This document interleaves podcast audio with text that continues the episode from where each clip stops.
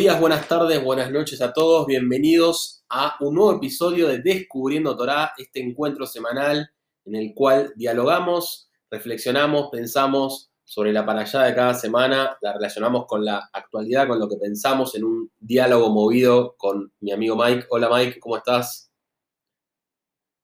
Él, muy bien, gracias. Parece que esta perashá empieza en el contexto de que se termina una epidemia, ¿no?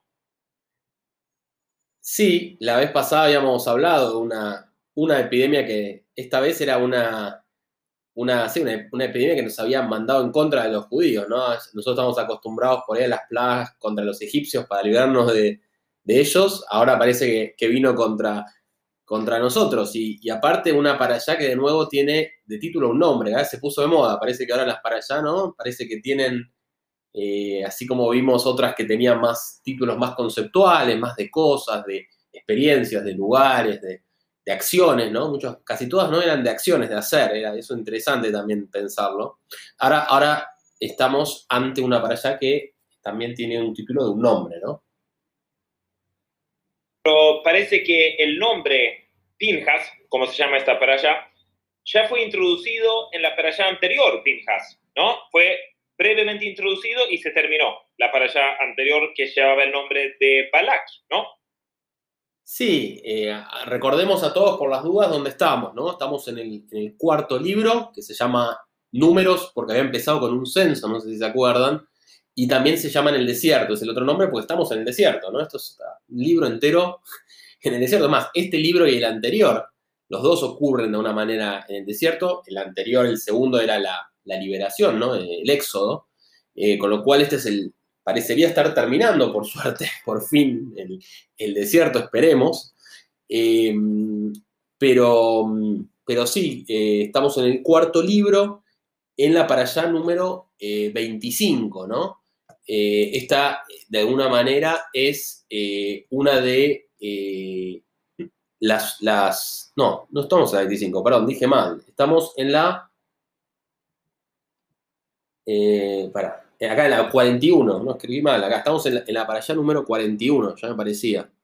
la para allá número 41 de un total de, de, o sea, son, en la 43 es la última de este, de este cuarto libro, ¿sí?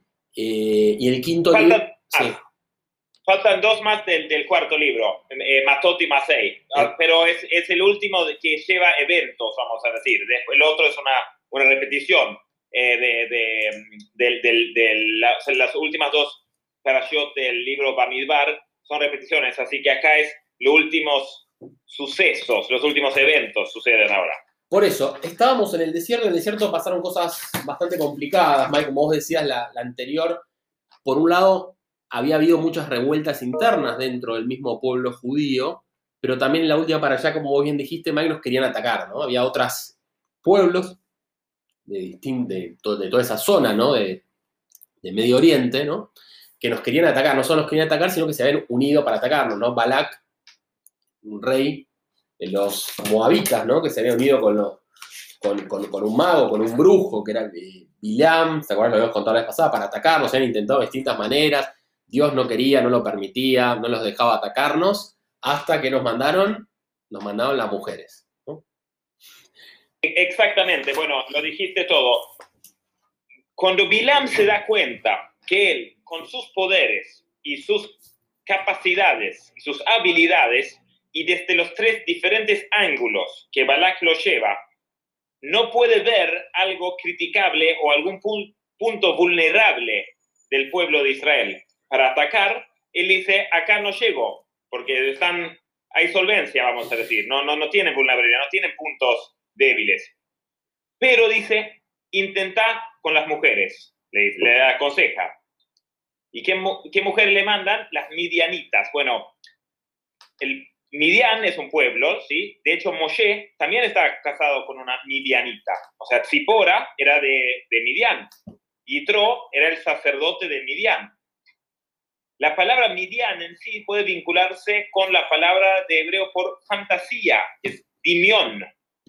Entonces, mandan acá, digamos, mujeres de fantasía, vamos a decir, eh, mujeres reales, pero a veces los hombres tienen fantasías con mujeres que que terminan en, cosas no deseables y lamentablemente tuvieron éxito. Lamentablemente ahí tuvieron éxito. Es interesante, Mike, igual cómo entra todo este tema, ¿no? del sexo en la Torah. Vamos a decir la cosa por su nombre, ¿no? O sea, entra de alguna manera todo lo que es la, como la tentación sexual, ¿no? En este caso, Mike. Y cómo eso, eh, de alguna manera, quiebra el pueblo. Es, muy llamativo, a mí me llama mucho la atención, ¿no? Como un, hecho así eh, influye no en una persona, sino en todo un pueblo, ¿no? Corregime.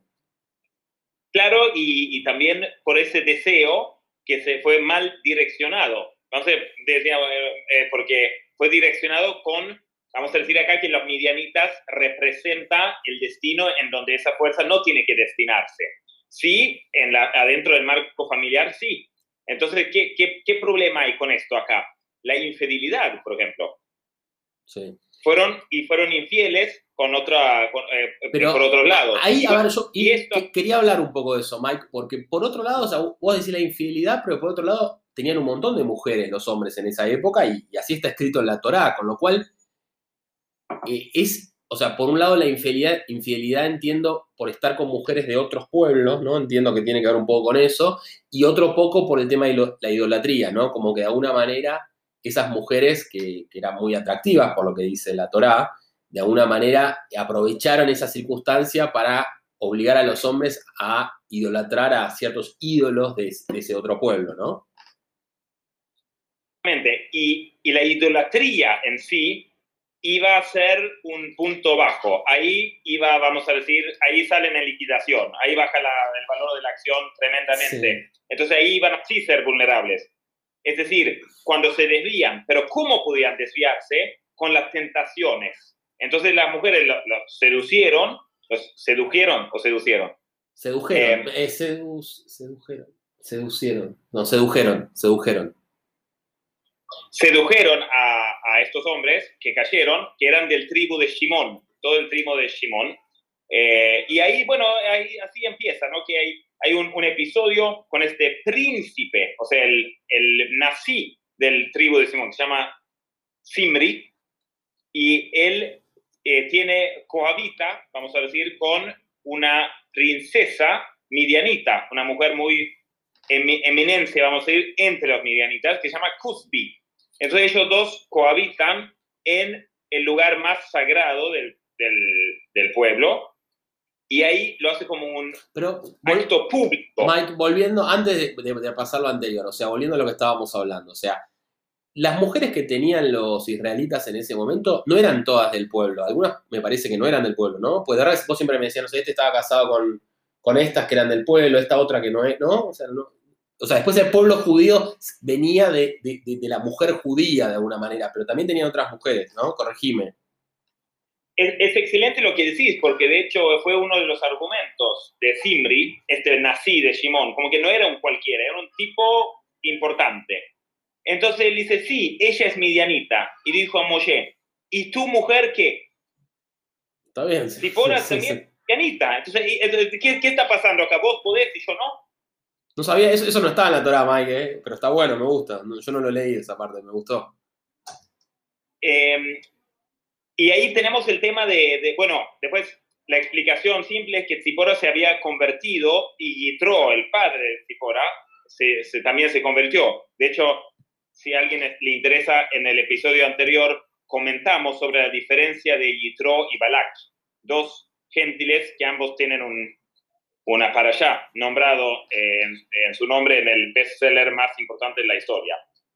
Yo quiero decir algo más. Sí, algo, a ver, te, voy, a dar mi opinión, Mike. Me parece que lo que pasó ahí no fue solamente eh, una infidelidad o un... O sea, me parece que tiene más que ver, y esto ya relacionándolo con la evolución del hombre, más allá de la religión, para mí había sido como una orgía, y eh, también con, con cosas más como me parece que la Torá también habla de, y, ya un poco eh, citando el libro, ¿no? Es el libro Homo sapiens, no sé si escuchaste hablar. De Yuval Sí, de Harari, que de alguna manera es como que me parece que acá la Torá está civilizando, ¿no? Está como ordenando un poco cómo pueden ser las relaciones eh, conyugales desde el punto de vista también de, de, que se empieza a formar lo que es la familia, ¿no? O sea, de, esas orgías, entonces como que dice, bueno, Dios viene e interrumpe y dice, es un desastre la orgía que están haciendo, es como, bueno, pasaron de ser animales a ser humanos, ¿no? Como de alguna manera...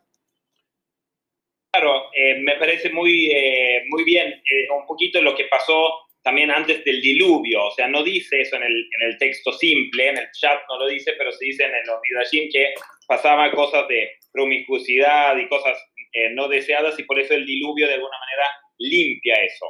Eh, y acá es algo también que viene Pinjas en una escena que en, el superficie parece muy violenta, ir con una lanza y entra en el, en el centro, vamos a decir, de, de, esa, de esa unión y, y, eso trae una, una, una limpieza, dice, o sea, eh, dice como que está premiado. Pinjas va y lo mata, lo mata a su, o sea, mata a su compañero, a su, no sé, a su hermano, de alguna manera, que estaba con una medianita, como vos decís, los mata a los dos con una lanza delante de todos. Exactamente, y, pero para, para, también comentar, porque siento que era como que lo que estaba buscando un poquito en la pregunta, ¿no? O, o en, el, en, el, tema de conversación, que decís, la infidelidad en sí no, no era tan controversial, dado que la poligamía, o sea, casarse con muchas mujeres, en sí era permitido en este contexto. Sí. Entonces, tu pregunta más o menos de, qué infidelidad estás hablando. Si, si se podía tener varias mujeres. O sea, Jacob, por ejemplo, tenía eh, dos esposas y dos concubinas. Lea Rachel, Silpa y Bilha. Eh, tenían, eh, bueno, es, también es sabido que Abraham también cohabitó también con Hagar y, y, después con Sara y después con Ketura, que algunos dicen que es Hagar, otros no. Pero entonces eso de que hay varias mujeres, sí, incluso más adelante en el Tanaj tenemos rey David, también tenía muchas mujeres, rey Salomón, ni hablar.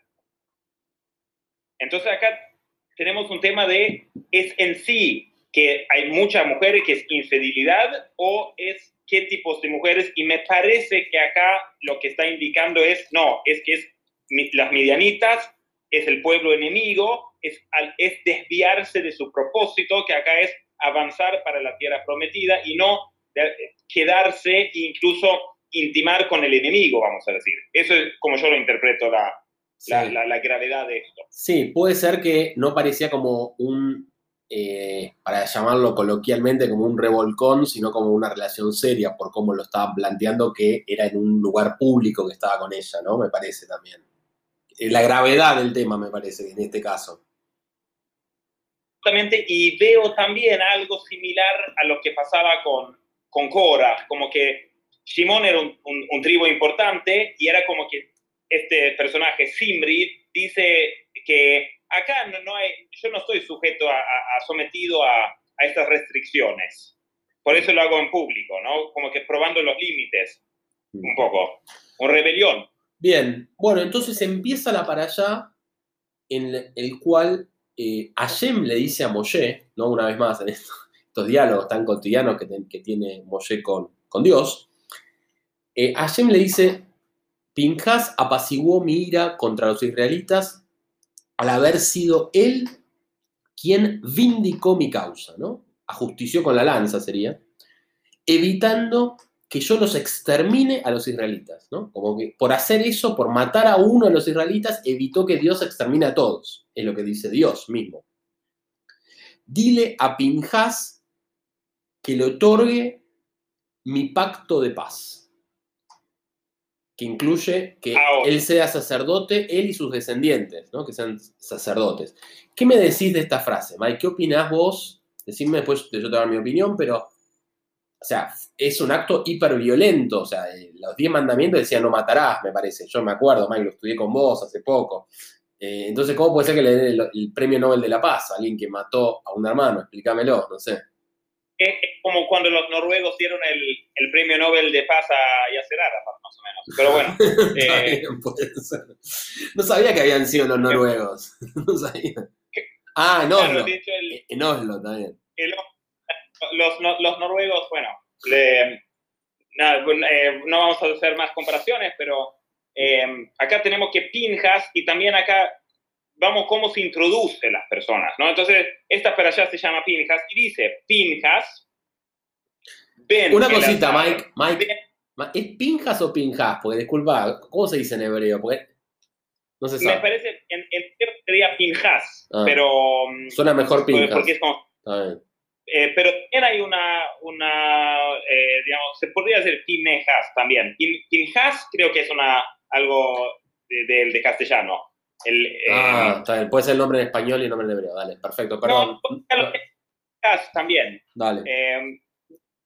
escuché diferentes pronunciaciones del, del, nombre, pero acá el nombre de la allá lleva su nombre y está introducido con su sus ancestros, o sea, o sea que, ¿de quién es descendiente, no? Dice, Pinjas, hijo de Elazar y nieto de Aarón HaKohen, el sacerdote. ¿Por qué, primero de todo, Pinjas no era Cohen ya? Si ya su padre y su abuelo eran Kohanim y era un puesto que se heredaba. Porque cuando se instituyó la Kebuna, la, el sacerdocio, dicen, vos, Aarón, vas a ser sacerdote y todos los que nacen a partir de ahora de ti. Pinjas al, ya había nacido y no adquirió en ese momento el cargo o el puesto o el derecho. Por lo cual, de hecho, era el único de los de la familia, vamos a decir, Aronson, hijos de Aarón, que no era que no era Cohen, que no era sacerdote, por lo cual eso también era destacable. Dicen, todos, la, familia de ellos son sacerdotes, pero salvo él. Era el único que no. Y además de algo que no, no había una movilidad en eso. No era un cargo que uno podía, bueno, si avanzo en la empresa puedo llegar a ser director y después puedo ser CEO. No, no él no, no podía, era hereditario y él quedó afuera. Ok. Entonces, dicen su, sus eh, menciona a su padre y su abuelo, para, porque dicen que cuando él hizo ese acto, que vamos a decir la verdad, es un acto absolutamente de violencia, no, no ¿cómo puedes decir que es un acto de paz? Meter una lanza entre dos personas, o sea, puede haber sido justificado o no, pero es un acto de violencia. A los genitales le apuntó, dice que le apuntó a los genitales, dice la, la Torah, En el centro de, de donde sucedió, digamos. Entonces vamos a, vamos a entender acá que todos los demás decían, mira lo que hace ahora el descendiente de Puti. Puti era, no era Putin de, Rusia, no, sino que Puti era otro nombre de Yitro, porque Pinjas también era descendiente de Yitro, del otro lado, del lado materno, ¿ok? Todos tenemos nuestra, somos descendientes de diferentes personas. Entonces él era descendiente de Aarón y Pinjas, de, Aarón y Elazar, por un lado, y de también de, de midianitas, eh, pero conversos, ¿no? Pero entonces decían, mira lo que hace este descendiente de estos midianitas, como que, que era un bruto. Sí, fue como que mató a alguien, también mató a la tipa que era de su propio eh, pueblo, de, una, no de su propio pueblo, pero bueno, que se han transformado, pero que originariamente sí. Eh, eh, y, como burlándose del acto. Entonces así la Torah acá menciona quién es y de, qué rama de la familia se contextualiza. Y además está otro, otro componente más, que era descendiente de Coanim, pero él en sí no era Joel. Y eso también fue muy cuestionado. Entonces mucha gente decía, él lo hace para llamar la atención, es un oportunista, él ve una oportunidad lo, lo agarra, no tiene verdaderamente intenciones nobles en lo que hace. Y así la, después comentan que sí va a ser de, parte del pacto de, paz, a pesar de este acto parecía violento en el, en el superficio, es como que Hashem dice, esto va por el pacto de paz, mostrando un poco que los actos por afuera no se sabe bien, nosotros no sabemos bien cuáles son las verdaderas intenciones, pero Hashem sí lo sabe y por eso fue premiado. Y eso también leí una linda, linda explicación de por qué él fue el único que no había nacido sacerdote, era para que él se pueda ganarlo. Entonces eso podemos también pensar de alguna cosa que no tuvimos gratis en la vida, eso por una oportunidad que nos da solamente a la gente que realmente tiene la capacidad de, de, ganarnos eso por, por, nuestro propio esfuerzo y, y, mérito. Y acá se puede decir por lo menos que se arriesgó o no. Sí, eh, es interesante me gusta, Mike, como siempre te gusta la, genealogía, está bueno cómo lo puedes seguir. A mí me cuesta un poco más toda la, genealogía tan, grande ¿no? que hay, eh, o sea, la genealogía, digo, los antepasados, ¿no? Y, todas las, raíces ¿no? de cada persona, muy interesante. Eh, pero me parece interesante, ¿no? Esto de, eh, por un lado, la, la, violencia, ¿no? ¿Cómo se combina? ¿Qué opinas vos de cómo se combina, por un lado, la piedad, la bondad, el amor al prójimo, que menciona mucho la Torá, y por otro lado estos actos, la pena de muerte, ¿no? que también está mencionada mucho en la Torá, eh, ¿cómo, lo, cómo se compatibilizan, ¿no? de alguna manera. Eh, porque parecen hasta contradictorios, ¿no? Eh, en, algún, punto. a ver, yo escuché distintas versiones. hay una frase de los sabios que dice, quien es piadoso cuando debe ser cruel, termina siendo cruel cuando debe ser piadoso, ¿no? O sea, un poco habla de, este, este, equilibrio difícil. Eh, y después también escuché bastante un poco el concepto de que a veces la bondad infinita no es bondad, ¿no? Es como que se parece más a la crueldad, ¿no? Cuando ya llegan extremos, ¿viste? Eh, y, y, que nadie actúa, ¿no? Es interesante esto de que era en una escena pública, porque aclara la Torah, que era, el acto fue en medio de la asamblea, no es que estaba en un lugar privado, ¿no?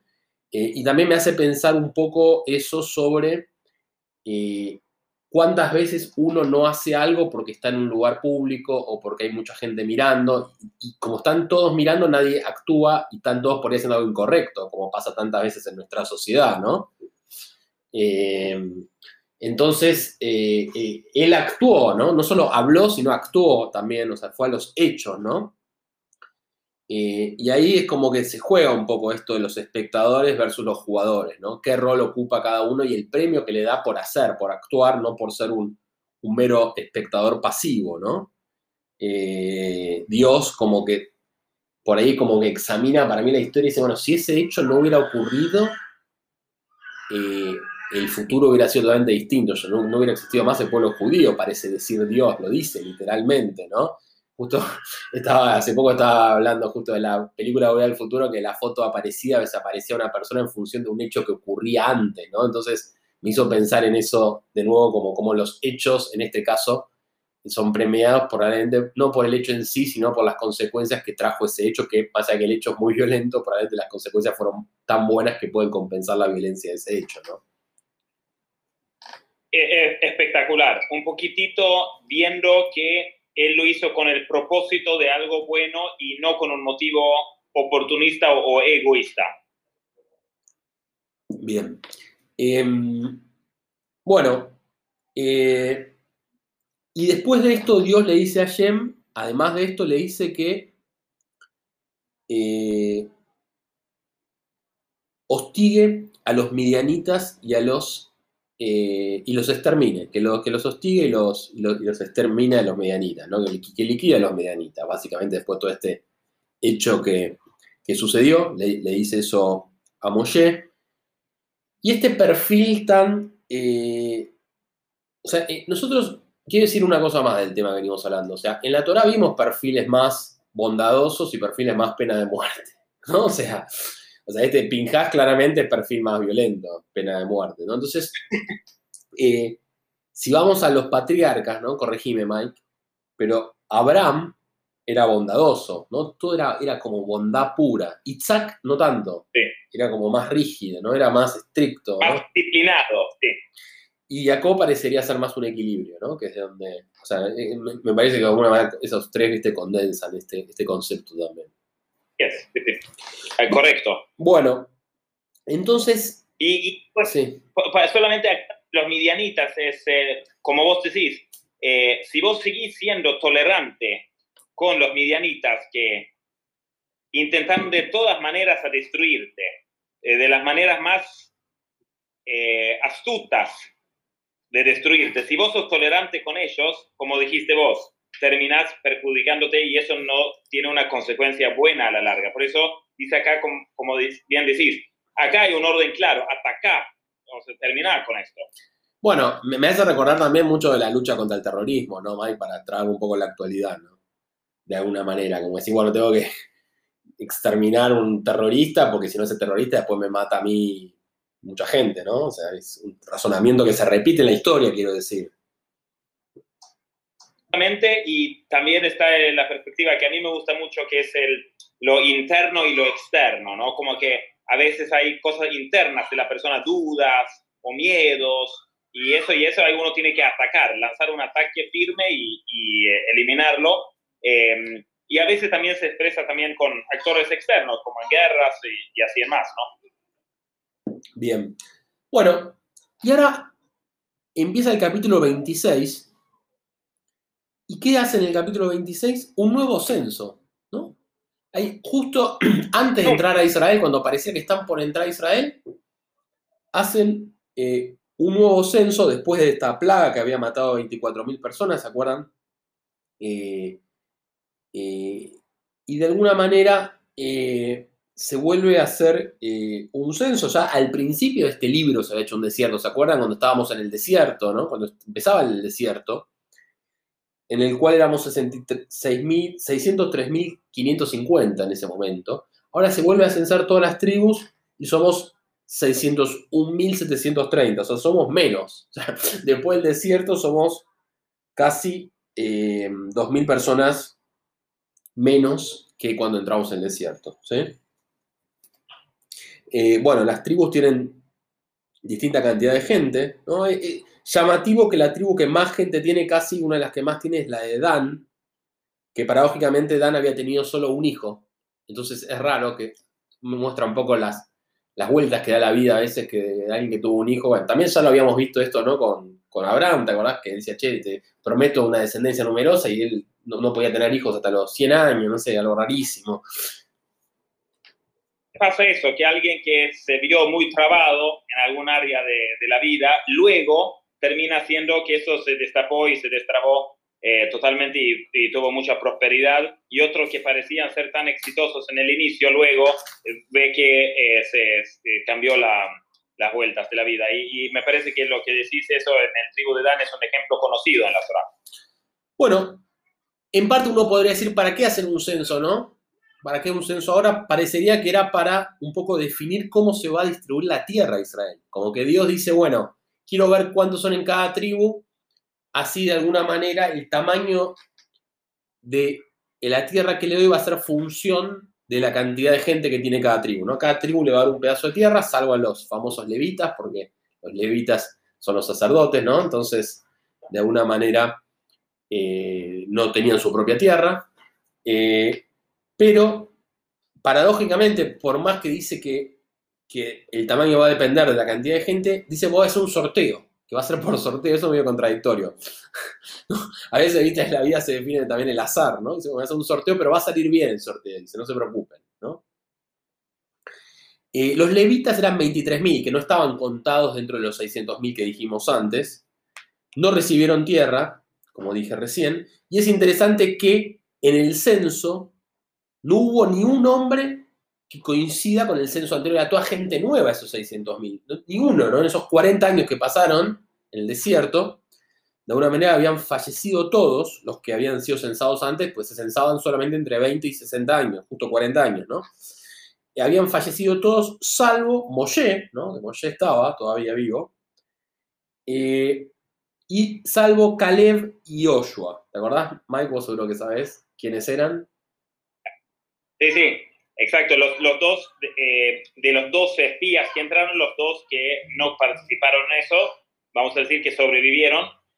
Y mm, solamente comentando acá el censo, por un lado es llamativo, como vos decís, que el libro se llama también Números, por, refiriéndose a hay tantos censos, con propósitos militares a veces, y esta vez tal vez con un propósito más de un, un registro civil de quién, qué tribu va a, a vivir en qué parte de, de, la tierra que van a conquistar. Por un lado, también está el tema de que Rashi trae el ejemplo muy famoso de los censos, que dice que por qué lo censa Dios si Dios en realidad conoce el número y lo compara con el diamantero que mira sus diamantes porque lo quiere. Si vos tenés algo que querés, lo mirás mucho, lo, lo, lo, lo valorás. Y esto acá viene contrastando la escena anterior. Entonces dice que este tema de, de, la intervención de Pinjas marca un corte y ahora viene eventos más positivos. Vamos a ver que ahora en la para allá viene otra cosa. 60 Sí, ya veces anteriores, Mike, es muy interesante lo que decís, lo de contar es valorar, ¿no? Que vos contás lo que, lo que querés, lo que... Y no solo contar desde el punto de vista numérico, sino contar me parece también desde la expresión verbal, ¿no? No sé si coincidís. Absolutamente, contar con. Perfecto. ¿Y vos qué estabas diciendo entonces de la nueva etapa? Que van a distribuir la tierra que van a conquistar a los diferentes tribus sabemos que las diferentes tribus tienen diferentes cualidades, son diferentes. Es más bien una federación. Acá en Argentina, por ejemplo, no puedes comparar necesariamente eh, la provincia de Río Negro con la provincia de eh, Misiones o de Buenos Aires. Es diferente. No es necesariamente ni mejor ni peor, pero son nominalmente diferentes, por eso el censo, y tienen atributos diferentes. ¿Ok? y la tierra que van a trabajar, por eso, también es diferente. Y eso también tiene una, un mensaje de que qué tierra le tocó a cada uno, a cada tribu en este caso, pero también posible ampliar en la vida. ¿Qué marco te tocó a vos en la vida a trabajar? ¿No? Y, eso se puede ver que aparentemente lo que me tocó, digamos, en el nivel superficial, en el país en donde estoy, en el trabajo que, que, tengo, es, por, eso es, es, mi pequeña tierra que yo puedo cultivar. Y si me dio esta tierra de herencia, es porque yo pertenezco a esa tribu, yo tengo esas cualidades, esas, esas facilidades para poder hacer algo positivo de, de esa tierra. Y la tierra que van a conquistar se llama Kenan, que se vincula con la palabra leachnia, que significa doblegar, y ellos lo quieren transformar en la tierra de Israel. La tierra de Israel viene de, por ejemplo, Yashar Kel, directo a Dios, o Shir Kel, a cantar a Dios. Pero para eso tienen, tienen que trabajar la tierra para hacer ese, doblegar ese proceso, ¿no? Bueno, eso es el tema de herencia, de, quién va a recibir qué. Bueno, Mike, entonces estamos ahí en las orillas, ¿no? De, del río Jordán, del Mar Muerto, ahí del lado de Jordania. Eh, ya enfilando hacia Jerusalén, pero por el este, ¿no? no por el sur como habíamos querido entrar la vez pasada con los espías. Eh, hicimos el censo. Eh, de alguna manera se, hizo el censo como para dar etapa, una etapa nueva después de todo lo malo que había pasado en el, desierto, con esta, este cambio que hace con, la acción esta famosa de que ya hablamos bastante de, de Pinjas. y pasa otro hecho también muy, muy interesante para mí. creo que es de las para allá que más me gustaron esta, Mike. Eh, hay cinco hijas, hay un hombre que se llama Zelofhab, o algo así, que había tenido cinco hijas, o sea, no había tenido ningún hijo, pobre, no, cinco hijas, y de alguna manera eh, había un problema porque las cinco hijas querían reclamar la herencia de la tierra, pero como eran mujeres, no les permitían tener la herencia de, los bienes y también del nombre de su padre, ¿no? Porque acuérdense que en esa época, corregime Mike, no había apellidos, me parece, eran como que vos eras tu nombre, hijo de tu padre, ¿no? Eh, eh, entonces dicen, no se ha eliminado el nombre de nuestro padre, como no, tenemos, no, teníamos, no tenemos hermanos, no había hijos, déjanos a nosotros mujeres a, heredar para llegar, llevarlo para adelante. Exactamente, no solo por el tema económico, sino también para que se perpetúe el nombre, ¿no? Entonces, las cinco hijas fueron a Moshe y le dijeron, che, esto hay que cambiar algo. O sea, medio como hicieron una revolución, ¿no? Una revolución en buen sentido feminista, ahora que está tan de moda el feminismo, ¿no? Absolutamente.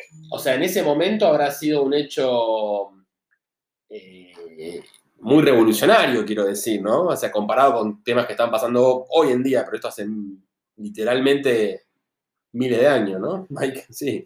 Eh, está toda la información está en la Torah, hay que solamente saber mirar. Bueno, entonces, ¿qué hace? Esto es muy interesante. Moshe, ¿qué hace Moshe, Mike? ¿Qué hace? El jefe. Consulta con su jefe, increíble. Consulta con Dios. Dice, Moshe presentó el caso ante Hashem y Hashem le dijo, ¿Qué le, qué le, qué le, qué le dijo? ¿Qué le dijo? Y Hashem le dijo, tienen razón, le dijo. Tienen, Sí, razón anda para adelante. tienen razón, les corresponde la tierra y el nombre.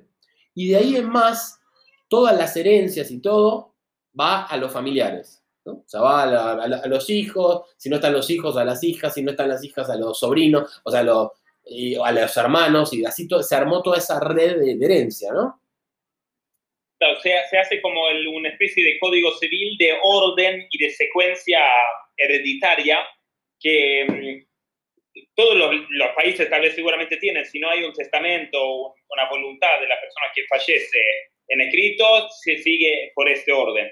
Y me parece que es muy sabio que la Torah guía en esto porque primero tiene que conquistar la tierra, pero después cuando lo tienen conquistado hay que repartir. Son esos dos pasos, ¿no? Como que primero uno tiene que ganarse algo, pero cuando uno gana algo y hay descendientes, generalmente la persona que lo ganó no lo disfruta tanto, sino que sus descendientes lo, lo disfrutan. Y ahí empieza el dilema de cómo repartir. Entonces acá la, la Torah explica cómo, cómo repartir. Bueno. eh, la, a ver, es interesante que esta familia, estas mujeres venían, también siempre explican de dónde vienen, ¿no? De dónde, de qué, de quién, como vos te gusta más la genealogía, venían de Yosef, ¿no? O sea, esta Zelofhab era hijo o heredero de alguna manera de, de Yosef. de, me- mediante Menashe. ¿Te acuerdas que Yosef fueron los dos tribus, Efraín y Menashe, que entraron en estatus de tribus? Yosef era el que había sido, corregime, estoy un poco mareado, pero me parece que es el que había llegado a Egipto y había, hecho había llegado a ser el, El virrey, el virrey, la, mano derecha, la, sí, había llegado a ser la mano Sí. derecha y era tan bueno que después justamente en vez de, eh, le dieron dos tribus, ¿no? Como decís vos, la Menashe y, Efraín.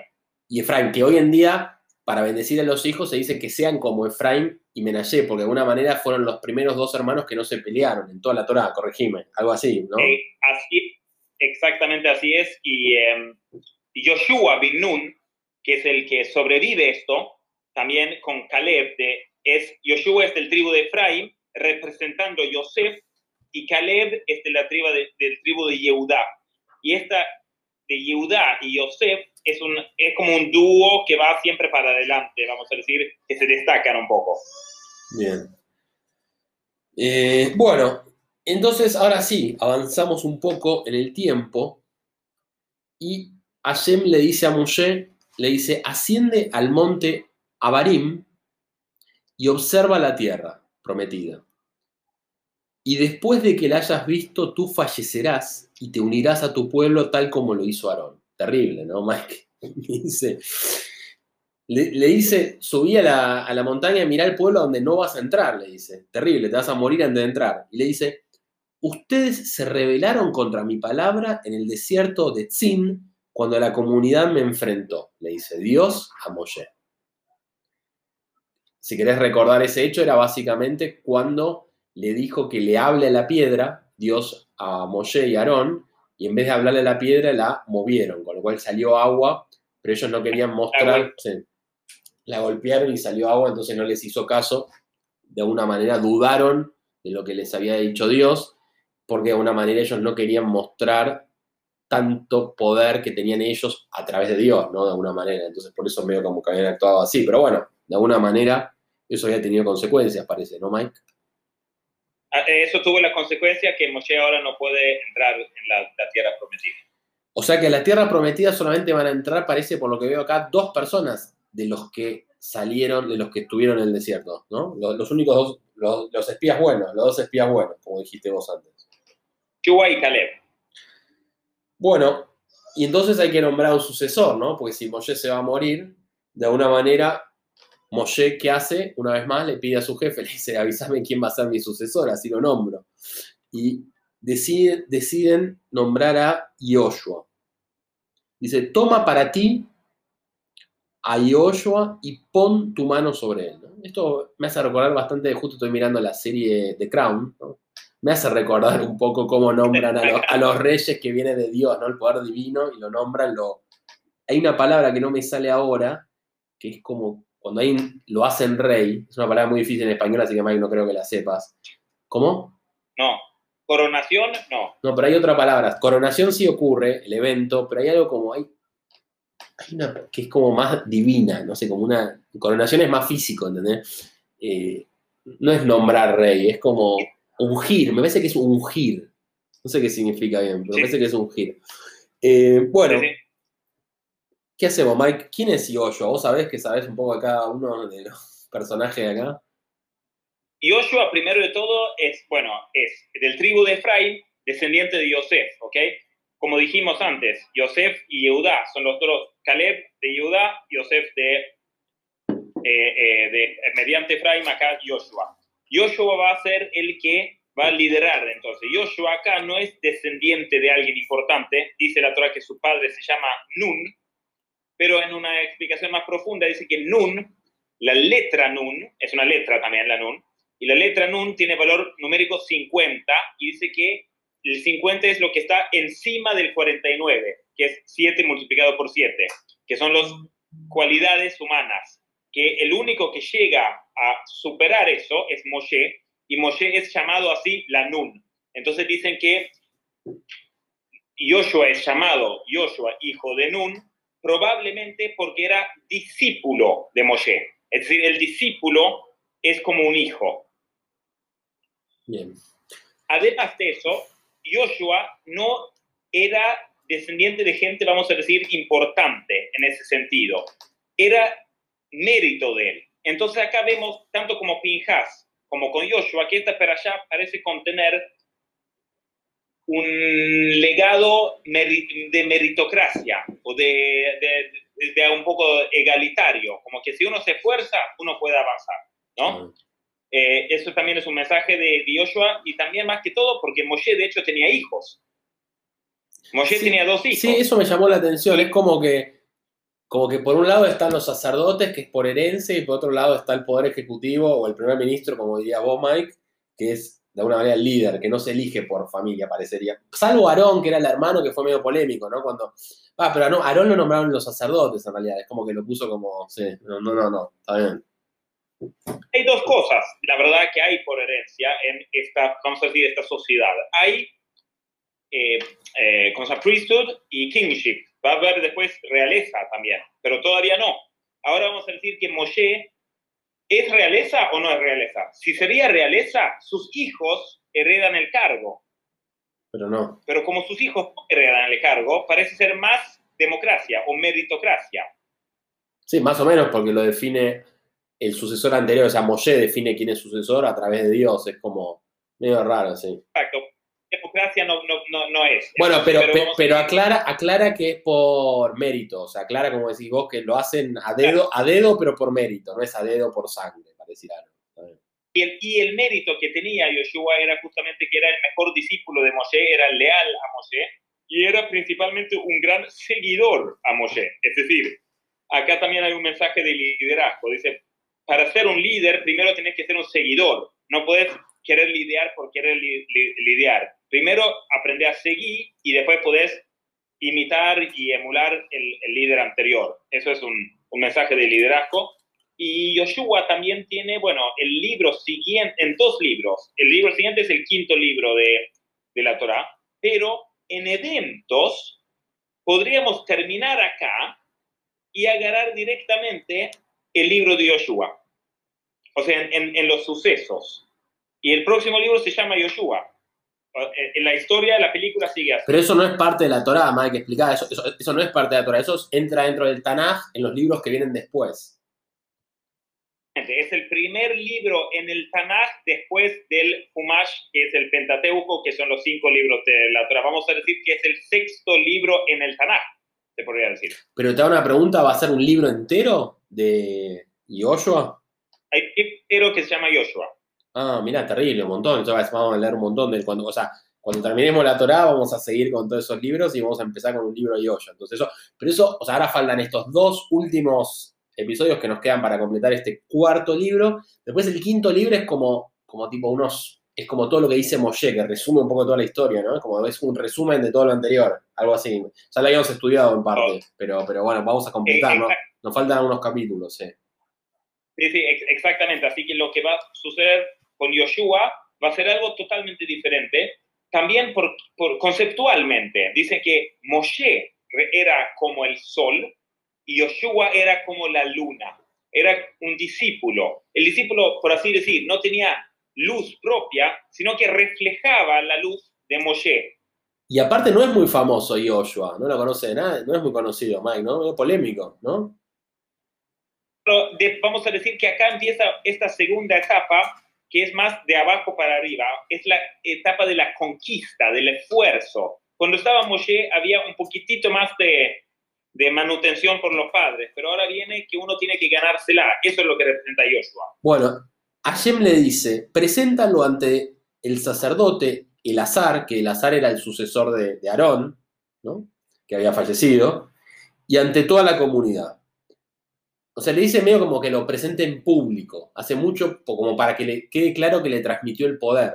Eso hace mucho foco, ¿no? Y tiene que ser un acto público muy importante, que todos lo vean, que tiene que, como dice acá, poner su mano sobre él, ¿no? Esto me hizo recordar mucho a la, a la serie esta de Crown, de la monarquía, ¿no? Em, y después dice, pero esto es interesante, mira Mike, dice, para ir a la guerra tendrá que consultar con el azar que quien decidirá, o sea, para ir a la guerra no puede decidir solo el primer ministro, el líder acá, tiene que consultar con el rey o con el sacerdote, ¿no? En ese, parecería, no sé, no sé ya cómo están los poderes, pero tiene que consultar con otro, ¿no? Para ese tipo de decisiones, como si dependieran más de, lo divino, ¿no? Para decir algo. Y de hecho, lo que menciona con los sacerdotes, ellos tenían un escudo eh, en las cuales había unas piedras que se llamaban Urim y Turim, que eran dos piedras que podían cambiar eh, y señalar, más o menos como una computadora de hoy en día, que eso era lo que usaban para consultar, era su tecnología para usar a, a consultar por decisiones importantes, por un lado de las guerras, pero por otro lado también qué territorio de la tierra iba a qué tribu. No era por, solamente por sorteo, sino que se consultaba con este, esta, vamos a decir, eh, computadora prehistórica. Bien. Bueno, Mike, entonces, mira como que la para allá y hace un, corte y ahí arranca después, antes de terminar este, esta, esta para allá tan linda, ¿no? la parte final empieza a hablar de nuevo de un montón de ofrendas, ¿no? Hace como un repaso de las ofrendas, que no sé si quiere decir algo de eso. A mí las ofrendas ya tuvimos un montón de ofrendas. Decime.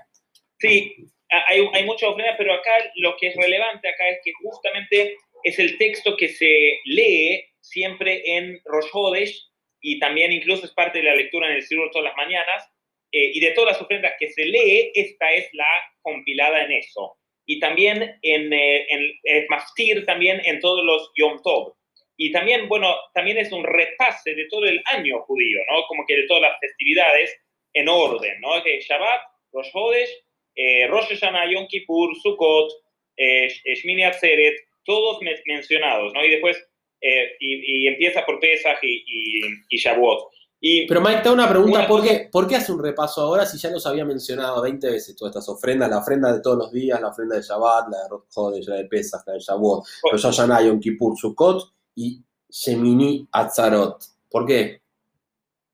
Sí, eh, yo lo que tengo entendido es como, por un lado, como está por terminar acá el libro, eh, antes de que Moshe va a hablar, antes de su fallecimiento, él va a hablar, y entonces es como que repasa como que este es el año, así está distribuido el, el tiempo, y, y, el tiempo es distribuido en diferentes paquetes, vamos a decir, ¿sí? Hay cada oportunidad para adquirir cierta cosa, pesa libertad, eh, Sukkot, alegría, eh, Shavuot, Torah, eh, entonces hay, diferentes momentos y Hashem dice que estas ofrendas, korban, viene la palabra kiru, que significa acercamiento, es decir, hay diferentes maneras de conectarse con esos momentos en el año. Y más o menos como que dice, este, así van a empezar su año, ¿no? Y también interesante como Rosh Hashanah empieza en el, en el mes de Tishrei, se puede resumir el, el año de, de, de, Tishrei, de Tishrei a Tishrei como Taf, Shin, Reish, Yud. Torah, Taf. Shin, Shabbat. Reish, Rosh Hodesh y Yud, Yom Tov. Y son un poquito de estas cosas que, que, se, que se cubre acá. Bueno, bien. Eh, y finalmente, bueno, solamente para, para decir algo, eh, conectándolo con la inicio de la para allá, ¿por qué viene esto acá? Esta, este esquema de cómo fue el tema de, este, la, la, intervención de Pinjas y después viene el censo, después de eso viene la herencia de la tierra de Israel, que también es positivo, y después las festividades, que también es algo positivo, y se ve que es algo que cambia la tendencia, algo de epidemias, condenas, eh, tensiones, guerras, y cambia para algo de herencias, festividades, cercanías, cosas más amenas. está bien, Pinjas es, un, es un quiebre, es un punto de inflexión punto de inflexión. Así, eh, que tengamos nosotros punto de inflexión para lo bueno en todo ahora. Ojalá. Que termine toda la... Que termine esta pandemia, por favor. Por favor. Bueno, Mike, muchas gracias. Entonces, muchas gracias a vos, gracias a todos por, por escucharnos, por seguirnos. Como siempre, nos pueden escribir a descubriendotorá.gmail.com o en Twitter nos pueden seguir, que tenemos varios seguidores de todo el mundo también, arroba descubrir Torah. Así que bueno, muchas gracias a todos. Shabbat Shalom. Que tengan muy buen. Gracias. ¿Qué dijiste? No se escuchó, Mike. Ah, bueno, no pasa nada. Chao.